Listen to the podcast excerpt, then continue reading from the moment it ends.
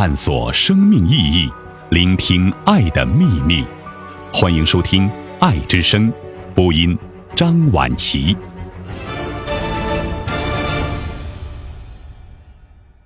我是怎么来的？杨定一博士。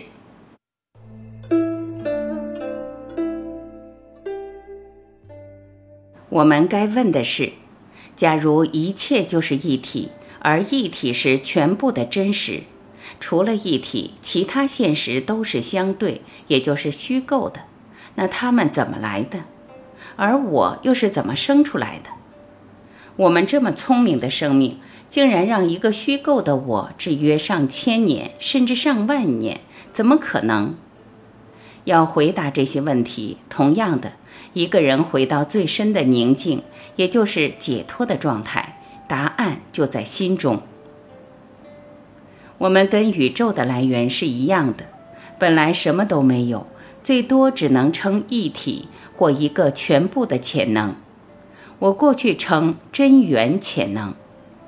透过动，我们可以把这种动想做一个不费力在转动的螺旋，从一个无限大的状态转速突然慢下来。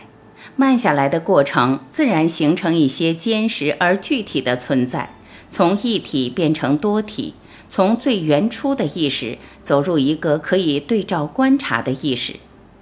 我们可以借用宇宙星系核心的比喻，把从空到有的这个临界点称为生命或灵性的中心。即使说中心，也只是借用来表达空和有的临界。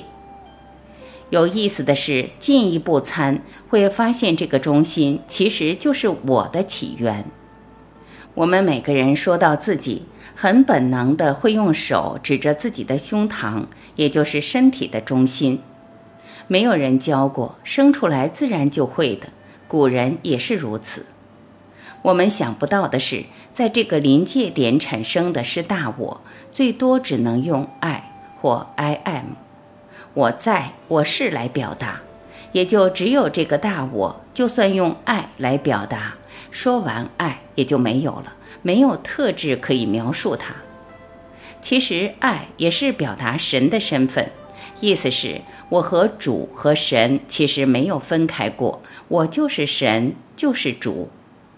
接下来这个螺旋场，我们可以称为生命的螺旋场，不断的慢下来，而往各部位延伸出去，到每一个身体的部位，自然不断强化在的观念。所以我才会说，原本在和动物、植物、矿物都一样的，都是同一个来源。但是生命的螺旋场也会转到头脑，只要进入头脑。爱就突然体会到这个身体，而会把自己的身份落入身体，也就这样子产生了我。接下来自然会认为我醒过来了，还有一个我的身体、我的手、我的脚、我的人生、我的生活、我的家庭、我的苦难、我的累、我的命、我的绝望，我，我，我。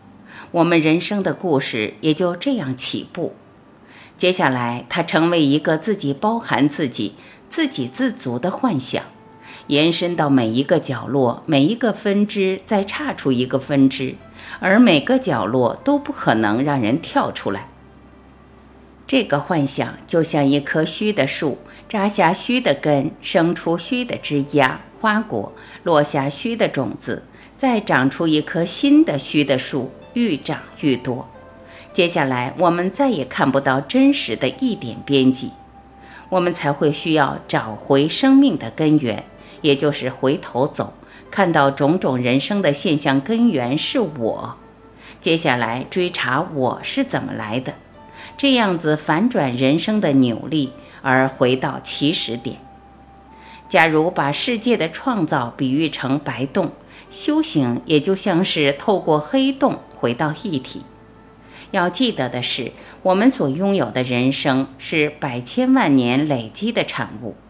一个人不光是从出生就被父母亲友和周边制约，接下来的一生到最后一口气，都活在重重虚构的制约里。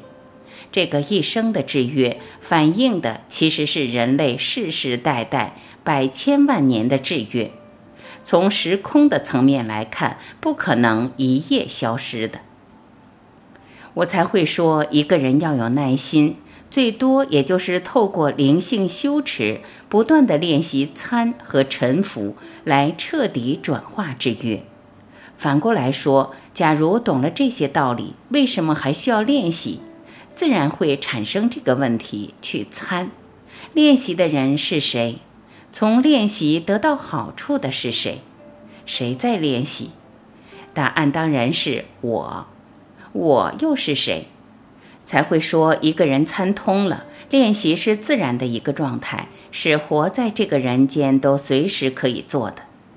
总有一天。这个我的来源也就完全落到心，被心完全吸收，不再起伏，也就彻底被根除。接下来，一个人再也不会跟这个身体、世界、头脑绑在一起。这时，就连练习也是多余的。这是古人过去所称的顿悟。其实，一个人只要参通，连参都参不起来。他老早已经完成自己，我才会说醒觉不靠时间，不靠练习，不靠静坐，不靠姿势，跟你我的任何运作都不相关。我们不需要躲开生活，钻进一个小山洞或小角落，或认为一天要守住一个、两个、四个小时去做静坐或各种练习。就算守住了一小时。另外二十三个小时在人间迷路，那又有什么用？难道这样子就会醒过来？假如我们还抱着这个希望，最多是在骗自己、骗别人。最多我们只能问自己：醒来对我有多么重要？我是不是还想继续玩这虚构的游戏？再来一次，再再一次，不断来重复人生的痛苦。假如答案是不，我要用一生的所有力气醒过来，我们会突然发现，每一天的日子就是我们的道场。无论讲话、处事、和人相处、吃饭、上洗手间，安安静静待在一个角落不讲话，都没离开过这个道场。从每一个角落都可以体会到一体，这才叫修行。